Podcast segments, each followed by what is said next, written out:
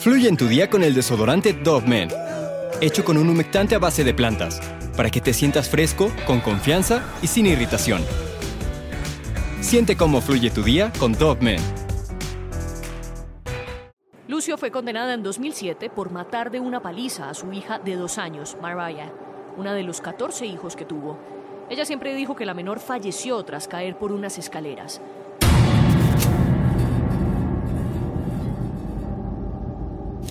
Todo había pasado muy rápido. La corte dictó la pena de muerte sin pruebas y evadiendo los testimonios de las personas. Una niña había perdido la vida y por los prejuicios hacia una mujer mexicana y los abogados corruptos que se suponían la iban a defender, le dieron la pena máxima y durante 15 años no pudo guardarle luto a su amada hija. La historia que te vengo a contar es de la primera mujer latina en recibir una condena de muerte. Melissa Lucio, una madre quien a pesar del sufrimiento que estaba pasando por perder a un ser querido, hizo todo lo posible para luchar por probar su inocencia. Sin embargo, ni todos los testigos que declararon que no era culpable y las pruebas que se tenían fueron las suficientes para dejarla libre. Este es uno de muchos casos que personas en pobreza extrema y marginadas viven día con día. Melissa Elizabeth Correa nació un 18 de julio del año del 68 en Lubbock, Texas. Al principio se creía que iba a tener una vida feliz, tenía padres que la adoraban y se esforzaban por darle lo mejor. La familia decidió ir a vivir el sueño americano. El hombre encontró varias propuestas de trabajo muy interesantes y se sentía orgulloso porque sabía que su estabilidad económica iba a mejorar. Pero la felicidad no duraría mucho pues cuatro años después el varón, el papá de Melissa, falleció dejando completamente solas a su esposa e hija y la mujer no tuvo otra opción más que regresar a Valle del Río Grande. Este suceso provocó una gran depresión en la madre de Melissa, tanto que ya no le prestaba atención a la bebé y casi todas las noches salía a emborracharse y tener encuentros con hombres por dinero. Después de tener varias citas, la viuda por fin encontró a una persona que la quería a ella y a la niña, pero conforme pasó el tiempo, se dio cuenta de que en realidad el sujeto tenía otras intenciones ya que comenzó a golpearla y abusar íntimamente de ella y de su hija. La pobre Melissa era la que sufría más, tenía que quedarse con él mientras su madre salía a trabajar. En el transcurso de los días, el padrastro no le daba de comer, le aventaba objetos, le provocaba varios moretones y aprovechaba cualquier situación para aprovecharse de ella. Todos estos maltratos los sufrió durante 10 años y conforme iba creciendo y se iba desarrollando, pues los abusos eran más fuertes y más constantes. Ella lo único que quería hacer era salirse de la casa, pero no sabía a dónde ir ni dónde trabajar para poder mantenerse. No había recibido educación y no tenía ni familiares ni amigos. Cuando cumplió 15 años conoció a un hombre llamado Guadalupe. Su relación era un poco complicada ya que su padrastro no quería que se relacionara con él o con cualquier otro chico. Melissa de igual manera estaba dispuesta a todo con tal de salirse de su casa. Así que una noche decidió darse a la fuga con Guadalupe y no volver nunca más a ver a su familia. No pasaron ni tres meses cuando se dio cuenta de que había cometido un garrafal error. El hombre, al ser cuatro años mayor que ella, ya tenía un gran historial de crímenes y abuso. Comenzó a ver que tenía un problema con el alcohol y hasta ese momento se dio cuenta de que era traficante de sustancias ilegales. Básicamente se salió de un infierno para meterse a otro mucho mayor. Tenían que vivir con los padres del joven, pero ellos casi nunca estaban. Su novio comenzó a abusar de ella, también la golpeaba y manipulaba. Entre él y su hermana la obligaban a intoxicarse hasta que de un momento a otro desarrolló una adicción por el polvo este blanco, la colombiana. Tuvo su primer aborto espontáneo un año después de haberse juntado con el hombre. Melissa entró a la venta de sustancias ilegales ya que la familia comenzó a hacerse cada vez más grande y necesitaban más ingresos. De milagro los niños nacían ya que Guadalupe se la pasaba golpeándola por su adicción al alcohol y a las sustancias ilícitas. De hecho, tuvo complicaciones cada que daba luz. Cuando cumplió 23 años, decidió escapar de la casa junto a sus cinco hijos. Guadalupe salió a denunciar la separación. La policía se dio cuenta de que en realidad él era un traficante de sustancias ilegales que maltrataba a su pareja y que además fue el primero en abandonarlos y que solo la quería de vuelta porque necesitaba a alguien que lo siguiera ayudando con la venta. Ya años después, la mujer volvió a juntarse con otro hombre llamado Roberto Antonio Álvarez. Él la aceptó con todo y niños, a pesar de no tener una economía estable y saber lo mucho que iban a batallar. Se mudaron a Harlingen, Texas, pues creía que allá conseguirían más dinero para poder mantener a la gran familia. La verdad es que tampoco era una persona muy buena y la violencia intrafamiliar seguía para Melissa. La humillaba cada que podía, le tiraba botellas de cerveza en la cabeza, la pateaba, le escupía y cuando no obedecía se aprovechaba de ella, abusaba de ella. En los cuatro años que estuvieron juntos se mudaron más de 26 veces porque no podían pagar el alquiler y los servicios públicos. También la familia fue creciendo mucho y mucho más junto a Roberto. Tuvo otros siete hijos, ya eran 12 para este momento. A pesar de toda la violencia que vivió Melissa durante toda su vida, nunca descuidó a ninguno de sus hijos. Incluso superó su adicción al alcohol y a las sustancias para poder salir adelante con toda su familia solo que para su mala suerte siempre se fijaba en tipos que la trataban mal. Como te digo, en total tenía 12 hijos y conforme ellos crecían les asignaban responsabilidades. Por ejemplo, los más grandes ya trabajaban y cuidaban a los más pequeñitos. A veces los padres tenían que salir para conseguir empleo y los hermanos se cuidaban entre ellos mismos. Un día, mientras Melissa salía de trabajar, fue hacia el cuarto de María, su hija más pequeñita, que en ese entonces tenía dos años. Ella siempre llegaba directo a darle de comer, pero esta vez mientras trataba de moverla para que despertara, no se movía. Esto comenzó a preocuparle un poco, llamó a su esposo y los dos se dieron cuenta de que ya no respiraba. La mujer salió de la recámara y marcó muy desesperada a los servicios de emergencia. Cuando los auxiliares llegaron, se llevaron a la niña y de camino al hospital marcaron a las autoridades denunciando a la madre de la pequeña. Ellos dijeron que habían encontrado a la niña acostada y con varios moretones, marcas de mordeduras, huesos rotos y heridas abiertas, declarando que nunca habían visto un caso de abuso infantil tan grave. La policía llegó hasta el domicilio de Melissa, le dieron el aviso de que su hija había muerto por un traumatismo craneal y tuvieron que arrestarla por presunto homicidio. No le permitieron ver a su hija, pasó las siguientes siete horas bajo un exhaustivo interrogatorio. La madre, pues te podrás imaginar, estaba desconsolada. Su hija había perdido la vida y no pudo estar ahí para ella. Los agentes entonces comenzaron a presionarla y por todo el estrés acumulado tuvo que admitir que ella le había provocado los moretones, pero que de ninguna manera ella había sido la responsable de su muerte. Para este punto, solo habían investigado que era mexicana y vivía en extrema pobreza. No pudo conseguir algún abogado, así que los mismos jueces le asignaron uno.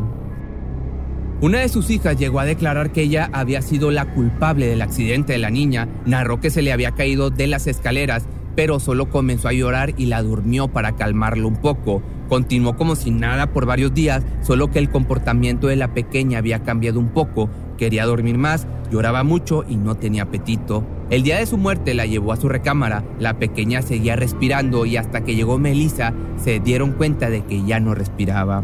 Otros dos hermanos dijeron haber visto la caída, pero lamentablemente el juez no aceptó estas declaraciones ya que provenían de menores de edad.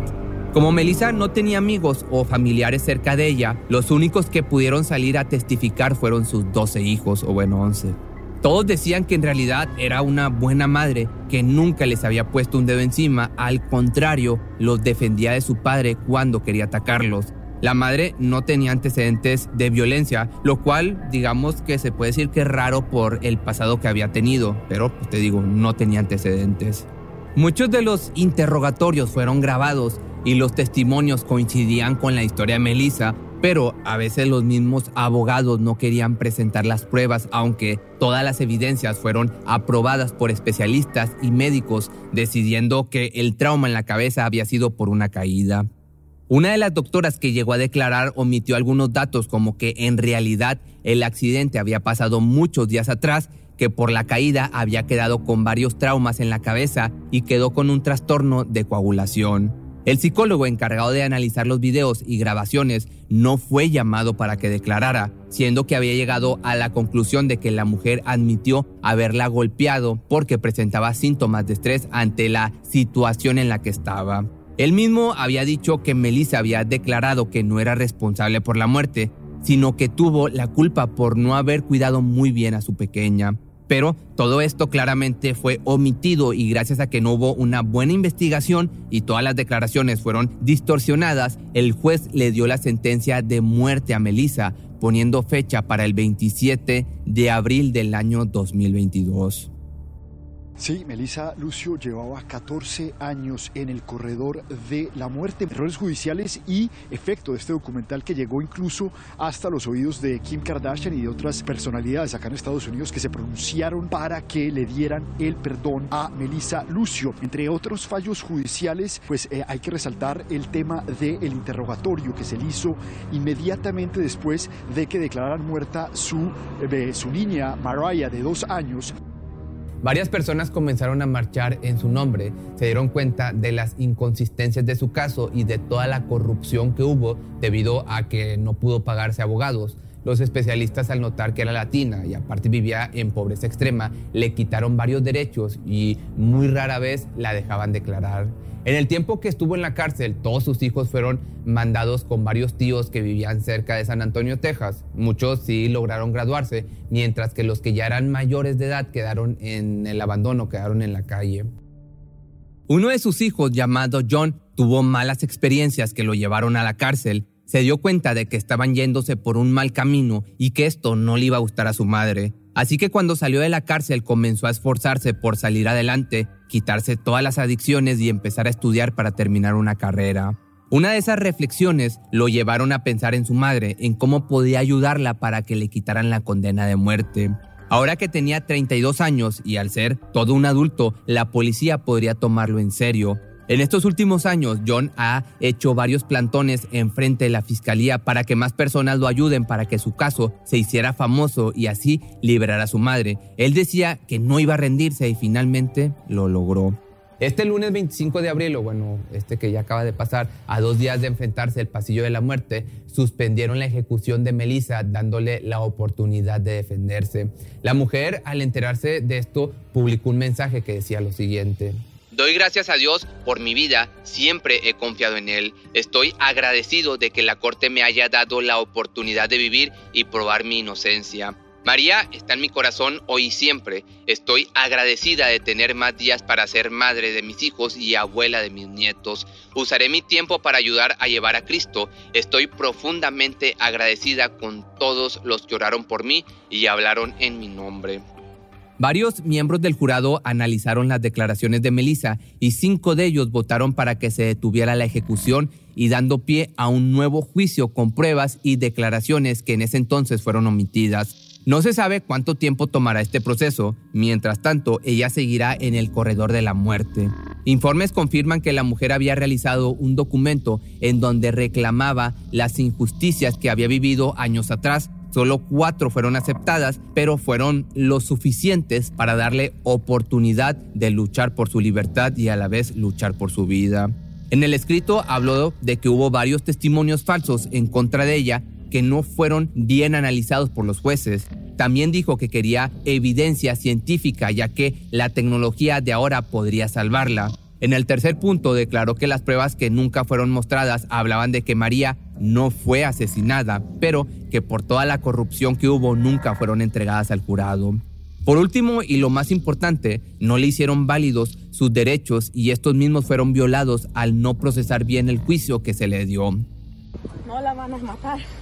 El Estado lo hizo, ellos pararon esta ejecución de una mujer que es inocente. Toda la evidencia que, que usaron para parar la ejecución la van a usar otra vez y no va a haber, mi mamá no la van a matar. Hello. Melissa. Yes. Hey, this is Jeff Leach. Yes, sir.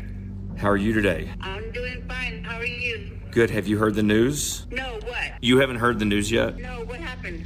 The Court of Criminal Appeals issued a stay of your execution for Wednesday.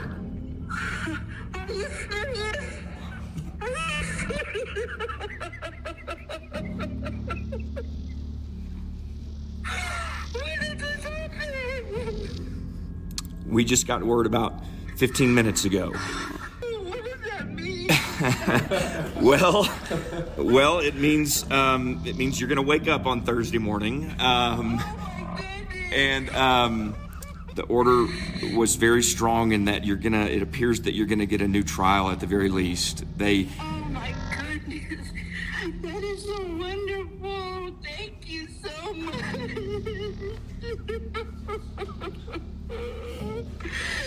That is great. Thank you so much, Mr. Lee. A pesar de que se le dio esta oportunidad, pues evidentemente aún está en peligro de ser, de que le den cuello, pero la oportunidad que le han dado después de 15 años es bastante importante y este nuevo juicio podría darle la libertad que ella y sus hijos tanto han anhelado. Pero si te gustó este video, recuerda, y si no te gusta la censura, que no sé en este punto si va a salir censurado, lo puedes escuchar en Spotify, que todos los audios están sin censura. Y nos vemos el día de mañana en un nuevo video.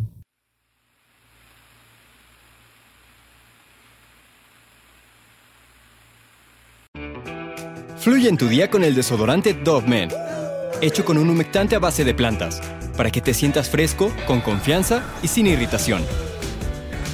Siente cómo fluye tu día con Dove Men. ¿No se merece tu familia lo mejor? Entonces, ¿por qué no los mejores huevos? Ahora, Egglands Best están disponibles en deliciosas opciones. Huevos clásicos, de gallina libre de jaula y orgánicos de Egglands, que ofrecen un sabor más delicioso y fresco de granja que le encantará a tu familia. En comparación con los huevos ordinarios, Egglands Best contiene la mejor nutrición como 6 veces más vitamina D, 10 veces más vitamina E y el doble de omega 3 y B12. Solo Egglands Best. Mejor sabor, mejor nutrición, mejores huevos. Visita egglandsbest.com para más información. Atención a todos los amantes del terror. ¿Están listos para sumergirse en las profundidades del misterio? Pues les presento Archivos Perdidos, el podcast que explora las historias más escalofriantes de México. Archivos Perdidos no es solo otro podcast de horror, es una experiencia única que te lleva de la mano a través de historias como si estuvieras ahí mismo, viviendo los eventos junto con los protagonistas. La producción del podcast es impecable, con una narración cautivadora, efectos de sonido envolventes y una música que te sumerge en cada narración. Y si has vivido algo inexplicable, envía tu historia al correo archivosperdidos.genuinamedia.com y únete en este viaje a lo desconocido. Y no olvides también seguirlos en Spotify y Apple Podcast para no perderte ningún episodio. En resumen, si eres un amante de los misterios y las historias intrigantes, Archivos Perdidos es una adición, un complemento obligatorio a tu lista de reproducción.